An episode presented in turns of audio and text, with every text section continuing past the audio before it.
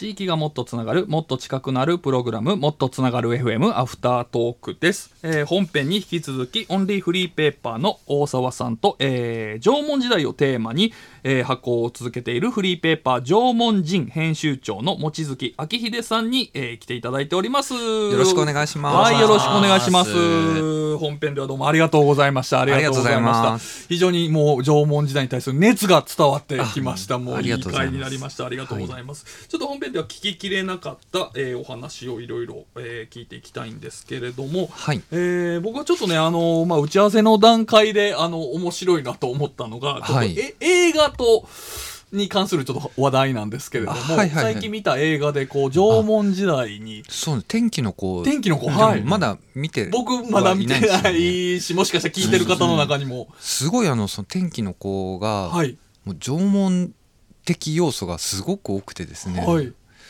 これは完全に縄文映画なんじゃないか 縄文映画、はい。そういうジャンルがあるんですね、そうそうです。ねあまあその縄文映画っていうジャンルはまあ僕とあと数人ぐらいしか言ってないんですけど。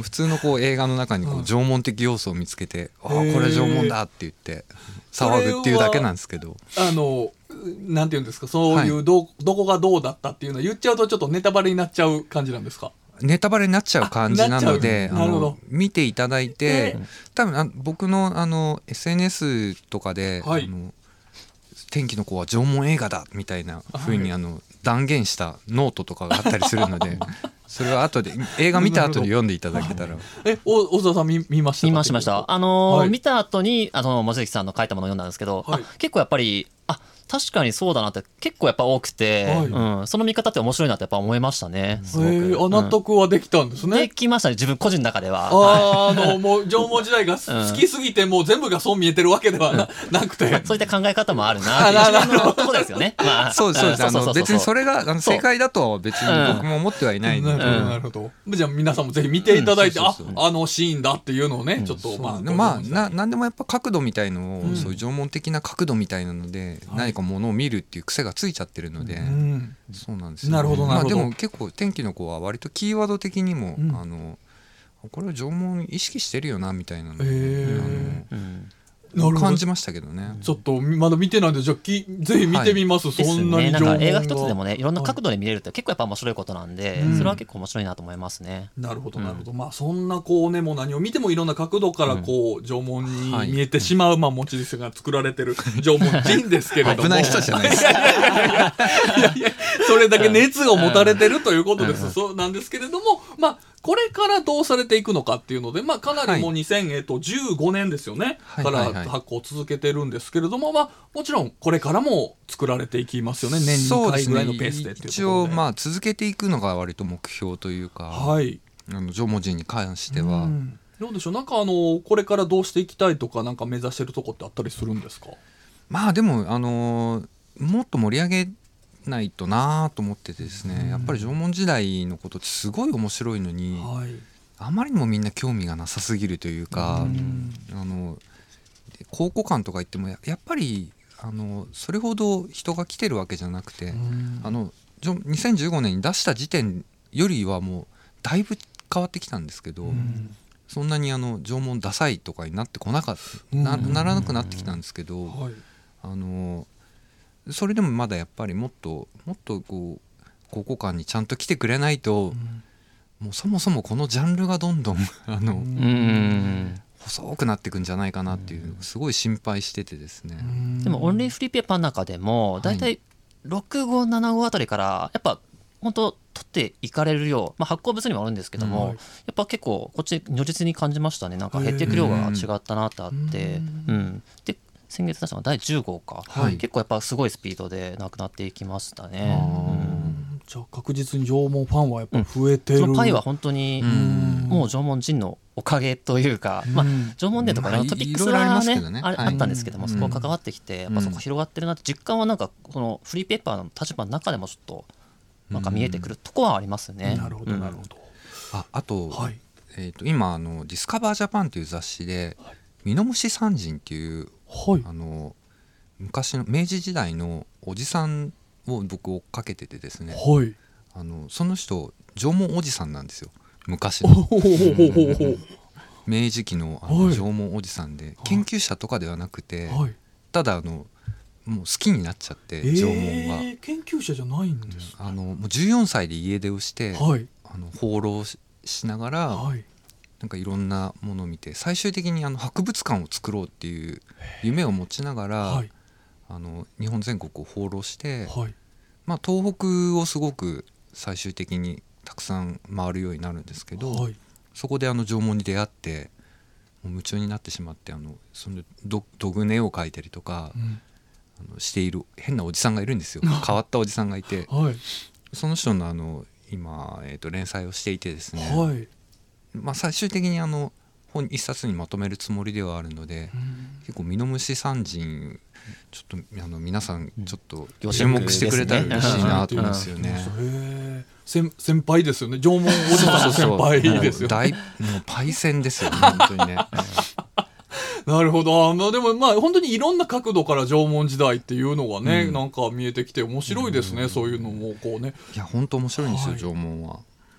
なるほどでもねこうやっぱりこう、まあ、縄文時代の、まあえーファンがフリーペーパー発行されることによってどんどん増えてくると、うんうん僕ちょっと一個これ本編でやっぱ聞けなかったんですけど、はい。気になるのが、まあまあ、苦労した点っていう、まあ、質問にはなるんですけど、うん。あのーやっぱり歴史ってそもそも歴史好きって多いじゃないですか。はい。で歴史って結構やっぱ諸説あるっていうのにはいはいはいなりがちなので、うん。なんかこうフリーペーパーっていう形でこう出されてると、うん。いやこれ違うよとかこれはこうだみたいなことをちょっと言ってくる人とかってどうどうなんだろうっていうでもた多少はありますけど、う別にあの縄文人っていうこのフリーペーパーでは、はい。この説この説がすごいとか、うん。なんかこう新しい説を考えるとか、うん。そういうことは一切やってなくてですね、あのまあ研究者の方にお話を聞いて、はい。あのそういう真面目なうん。あの記事というか企画の場合は、研究者の方にお話を聞いて書いているので、うん。あのそんなこうなんかあんまりこう異論が出るような感じではなくて。なるほどなるほど、まあ、諸説あるものについてうはこういう諸説、あのこういう考えもあるみたいな言い方をしているので、まあ定説になってるものは割とあの断言する時もあるんですけど、うん。なるほど。まあ、歴史マニアはちょっと怖いところもありますからね。はい。うん。まあ、その人たちにまあまああのなんていうかこうかこれはこうだじゃなくて、まあ、別角度からの縄文時代の楽しみ方をまとめられることによって。そうそうですね、うん。あのどちらかというとそういう現代カルチャーとうん。合わせてこう見たら面白いよねとか、うん。あのあのちょっとうん。何やってるんだろうみたいなうん。ものとか、あのうん。新しい号ではい。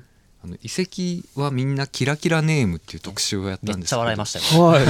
これはどういう特集なんですか？これはですね、はい。日本全国にですね、うん。あの縄文の遺跡って大体約、まあ、9万箇所あるんですけど、はい。あそれそんなにすごい多いんですけど、はい。あのその中からそれをざっとさらって、はい変な名前だけを集めたっていう。わかりやすいですね。いいですね。た例えばどんなのがあるんですか？例えば、はい。僕やっぱ好きだったのは、はい。あの田中の尻遺跡っていうのがあって。ええもうえそれが本当の名前なんですか？そうですね。田中の尻遺跡っていう遺跡があってあのもうそこやっぱりね田中の尻から出土するとかもうバカバカバカバカしいじゃないそれだけでバカバカしいじゃないですか。田中の尻をほ発掘するとかもやっぱりちょっあとー。なんかこうえ？っていう。えなんでそんな名前つけられてるんですか？基本的にやっぱりの古いあの地名ですね。小技ですね。なるほど。なので、はい。あのまあ言ってみたらその土地をすごく反映してるのがうん。実は遺跡の名前として今残ってるんだろうなというふうに思っていてですね。はいだからあのただあの面白いねって言ってやってるだけじゃなくって、うんあの最終的にやっぱ土地の記憶みたいなやつっていうのが遺跡の名前として現れてるんだよっていう話にはしてますけどただただ面白いですこれまあは。確かにあの最初の入り口としてはめちゃくちゃねとっつきやすいですよね。あのやばい名前とかいっぱいありますからはねい。そうそう新潟のはい処理たでいいんですかねこれ。そうですね。処理た A 石とか。処理た A 英石。石とか。ちょっと分かんないですよねもうね。なんか 地名の由来のあるかもしれないですけど、そこがどこがそうですねどこで来てんのかっていうのがねうん全く分かんなさ加減がすごく最高だなと思って、なんかさっきちらっと見せしてもらいました、うん。なんかすごいこのなんか蛇とか気持ち悪いなんかねその、ああジャノメリー遺跡っていうのがジャノメリー遺跡。岩手にあって。感じがなんかすごかったですよね。そうですね。蛇はいあのゲジゲジとかウジとかそういう感じでを書いて、じゃ、じゃの、ジャノメリ遺跡が。やばいんですよね。なるほど。まあ、でも、そこからじゃあでも調べていくと、はい。地域のその、なぜじゃあこんな名前がついたのかっていうところが、まあ、いろいろその地域の、えー歴史が見えてくるという。あのまあそういう記憶地土地の記憶みたいなやつが遺跡の名前にある程度反映してますよねみたいななるほど話ですね。いや、でもあの、ババア懐遺跡っていうのありますねね。何なんだそれって話ですよね 本当ね、もうオレオレ、もうちょっとねオレオレ詐欺の、オレオレ詐欺がそこから生まれてんじゃないかと思うんですよね。確かに最古のオレオレ詐欺が出動されたねひ。どい名前だなと思。確かに、あーまあでも、そういう面白がりながらも、まあ、土地の歴史が学べていけるというそうです。まあ、ババア懐遺跡にどんな歴史があるのかわかんないですけど。本当にあんのかっていう感じですけども。でもなんかそうされてるのが僕面白いのが、その、まあ、よくやっぱ苦労話で、こう、いろいろいろいろね、こう、まあ、作ってることによって何か言ってくる人たちってありますけども、はい。だからなんかこう、これはこうだっていう決めつけで作るんじゃなくて、まあいろんなね、今紹介していただいたみたいにね、いろんな角度でいろんな面白方がり方ができるんだよっていう紹介をさせてあ、えーすることによって、まあそういうこう、俺は一過言あるんだっていう人も一緒に楽しめたりとか、全く、ね、そうそうですね。あの、うん。もう、なんか批判するのがバカに、バカな気になるみたいな、そういう記事とかもやっぱ多いので、うん。あの、その、新しい号では、あの、あの、ローマの休日って映画あるじゃないですか。はい。あれのうん。アン女王をうんうんうん土偶でやってみたら誰が一番アン女王にマッチするかなみたいな 企画をやってみたりとかして。全然意味がわからないですけど、あれですよね。だから、あの、オードリー・ヘップバーンのあの役そうですね。を、あの、えーベスパに乗って、はい。あのこうローマの街有名なシーン。を知ってるこう、はい。二血してはい。いくシーンがあるんですけど、はい。その後ろうのん。あんあんちゃんを、はい。あの土土偶偶に置に置き換えき換えてみたらどれどの子が一番はい。アン女王に近くなれるかなみたいな、うんそういう企画ですね。なるほど。どれが一番しっくりくるのかというので。ですねまあ確かにそういう特集にね、いや、俺はこっちだと思うって怒るのはもう、ここまでいくともうファンですからね。もう。それに対してやっぱ怒る怒る要素がないですよね。なるほど、なるほど。ふざけるなっていう怒り方はあるかもしれないけど。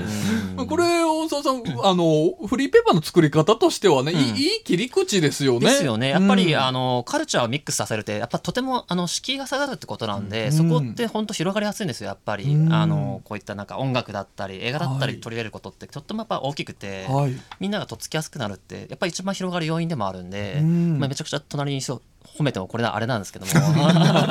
めっちゃ褒めますけどもやっぱすごいそこが好きなんですね、うん。まあ、自分自身もカルチャー好きっていうのはあるんですけども、うん。やっぱ入りやすいってすごく大きいなと思っていて、ううんんそこすごい好きなんです。そうなんです。よ。だから、あの、今日メメールとかもね、結構募集してて、正直言うと、その、縄文時代にタイムスリップしたどう暮らすっていうのは難しいテーマだと思うんですけど、逆にね、いろいろなね、あの、好きな時とかいうのもいろいろもらってまして、せっかくなん。で、じゃあ土、器形式ね、はい。い、や本当に来たら困るなと思って言ったんですけど 来たら来たらね。来たら来たらって困るなと思って でも先ほどちょっとね、休憩中に、もっとこう、なんとか式時とか来てほしかったなとかいうのもこう、ポロっとや、本当にお好きなんだな来たらあの面白いなとは思ったんだけどちょっとじゃあ本編で紹介しきれなかった天谷さん、ちょっとあの、ご紹介していただいてもいいでしょうか？はい、ご紹介させてください。えっ、と、マダラクタイヤさんからありがとうございます。ありがとうございますありがとうご。ざいます、えー好きな土器形式は火炎型土器です。はい。機能的には必要なさそうな過敏な装飾に惹かれました。あー。あー。また火炎そうですね。やっぱ火火炎はやっぱ人気がありますね。人気、人気というかみんな逆にこれしか知らないのかもしれないですいやけども。でもやっぱ土器は、あのすごい地域性があるので、はい。やっぱ地元の土器をうん。皆さんがこう好きになってほしいなと思うんですよね。確かに先ほどちらっとおっしゃられたのが、その好きな土器を聞くと出身地がわかるっていう。そうそうそう。あのっていう気もするんですけど、はい。でも新潟ばっかりの人がこう送ってきてるわけじゃないと思うから。ああのなるほどなるほど。そうそう確かに。どうでしょうか？天谷さん他もありますか？はい、えっ、と、マダラクタイヤさんからもう一つ。はい。えっ、と、縄文時代でどう暮らすという、えーテーマについてなんですけども、土器は作りますが縦穴住居は物々交換希望です、植林農法は頑張りますし、休みの日には綺麗な貝や翡翠を探しに行きます。や休みの日。あるんですかね？確かに休日？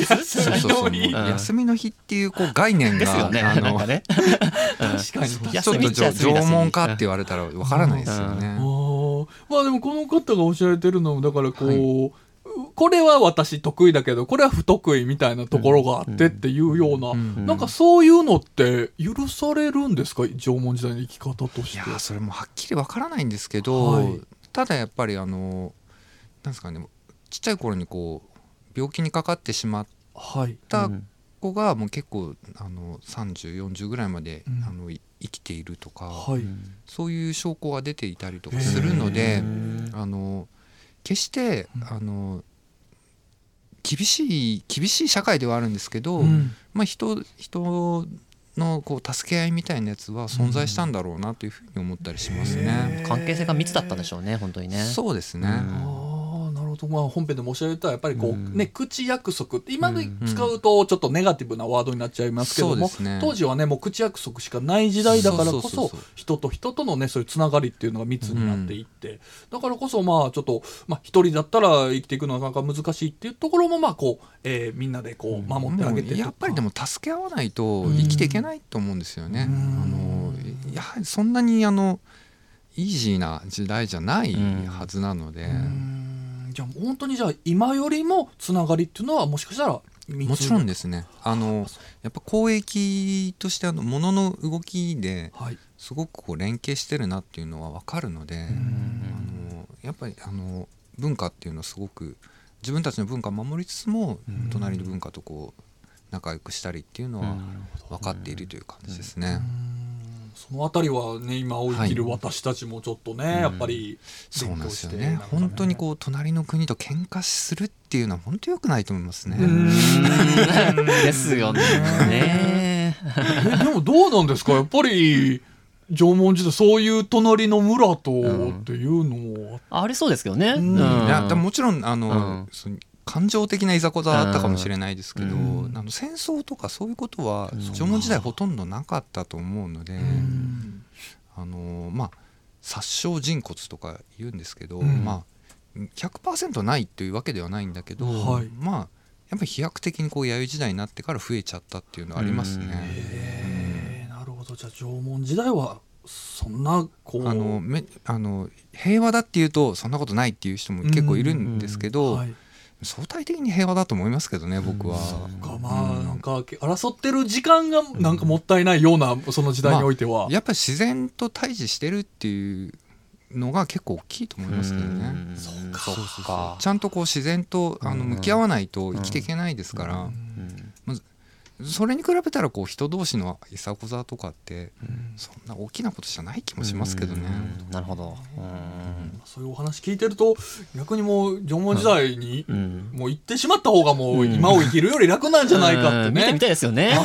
いやでも今の方がもちろん生きやすいと思いますよ、ねスマホとかあるし。うんそうそうそう。やっぱちょっとあのね電話とかですぐこう遠くの人とも連絡取れるし。注文したらすぐ食べ物も届くし。そうですよね。へーなるほど。メールどうでしょうか天谷さん他にはありますか？はい、もう一ついただいております。はいえー秋田県鹿角市鹿角きりたんぽ FM からお肉さんいただいております。はいありがとうございますありがとうございます。えー縄文時代でどう暮らすか、えー縄文では植物を編むスキルを高めて生き延びたい縄文人から自然のノウハウを学びまくりたい、えーそして好きな土器、えー私の好きな土器はベタに火炎式です、えー大湯環状列器の、えー 出土品の中での推しは土板です。土板土板土の版と書いて土板、ねはい。これご存知ですか？あねあもちろんもちろん。あどのんなものです土板土板土板っていうあの例えば大湯環状列石からはそういうどーもくんみたいなうん。土板が出てたりとかするんですあよね。なるほど。はいはい。あのまあ板ですね。うん。うんうんうん土あの土器なんですけど土製品なんですけど、まあ、板みたいな状態のものですね、はい。まあ、それに文様が入ってたりとかあ顔っぽくなってたりとか、まあ、そういうパターンのやつですね。れは意味合い的にはなんかはい。土偶のような何かそういうこう。あのわからないですよね。わからないんですか？わからないですよね。へあのまあでもえはいやっぱでも秋田県で大湯の近くに住んでるということはやっぱりあの戸越内とかそういう形式を言ってほしかったですよね値はこれだ。なるほど。まあね。やっぱ新潟のこう時はですからね火炎はやっぱり。うん。あーそうなん。だちょっともっとねみんなが一人人、んお推し時をね、持てるようにねねもっとちょっとこれは縄文人の使命じゃないですかこれ。レペゼンしてるわけですから 地元を。へえいやでも土板っていうのがあったりもうなんかわかんないですけど、当時のスマホやったのかもしれないですし、ねちょっとねね板っぽいし、板っぽいし、面白いですねこの辺り。でこの方はえっと縄文時代にタイムスリップしたら逆にその土器とかじゃなくてこう草とかを編んではい、なんかいろんな装飾品とかものを作って、うん、作ってみたいっていう話だったんですけど、はいはいはい。こういうのもじゃああったんですかあね、もちろんですね。あの植物性のものってなかなか残らないので、はい。あのすごくたくさん出ているわけじゃないんですけど、はい。やっぱりこうあの編んだものとかそういうのは結構出てきたりはしていてですね、はい。あのだからそういう技術って縄文時代からかなり確立していたんだろうなと、植物とかを利用した何かっていうのは、うん。あの多分すごくあの発発達していたというか、うん。もしかしたら今よりもすごかったんじゃないかなと思いますね。あのさっきもあの本編でも言いましたけど、はい。漆の技術とかってすごい複雑なんですよ。ですごく繊細なんですが縄文時代からほとんど今の技術と変わってないんですよね。ええあそうなんですか？そうなんですよ。だから相当やっぱり植物に対する理解だったりとかそういうものがめちゃくちゃこうリテラシーが高い人たちだったと思うんですよね。それはやっぱり自分たちを取り巻く世界のことをよく知っているというか、文字がなくてもちゃんと伝え合っていくっていううん。大切なことはちゃんと伝わっているっていう、うん。そういう時代だったと思うんですよね。で今逆にあの本当に大切なことがうん。一切伝わらない時代になりつつあるというか、はあ深い。なるほど。はい。そうなんですよ。あの本当に情報が多いので、うん。あの本当にあの煽り運転のことしかみんな ねえあります今ね興味ないみたいな本当にあのうん。本当にそれが大切なことなのかみたいなうん。まあねままあもちろん危ないことだよというのでしっかり伝えていかないといけないっていうのはあるんですけれども、まあねなんか。そうそうそう。もう本当に大切なことってもっと他にもあるとは思うし、うん。あのやっぱりい人のこうなんすキャパって、うん。あのそんなにこうすごく増えているわけじゃないと思うんで、うん。やっぱり大切なことはやっぱり大切なこととしてちゃんと伝わっていかないといけないんじゃないかなと思いますね。なるほど、うん。まあと言ってもこのフリーペーパーにはい。そんなにこう大切なことが載ってるかどうかは 疑問ですけどね。こんだけ文字数があっても。で でもそういうのを知るための入り口としてはねすごい非常にまあゼロの状態ではい。縄文時代に入っていくにはかなりもうね、うん。えー入り口の入門書としてはすごく機能的だと、そうですね。まあ、はい。入門 入門って言われるとあれかもしれないけど、まあ興味を持つためのねそう入ですね。り口としてはね。そうですね。はい。きっかけとしてあの使っていただければ、はい、そんな縄文人なんですけど改めてじゃあちょっとせっかくなんでどこで手に入るのかもちょっともう一回聞いといてもいいですか？はい。あのまあホームページに、はい。あの一応配布先リストを載せているので、はい。そこに置いてあるんですが、はい。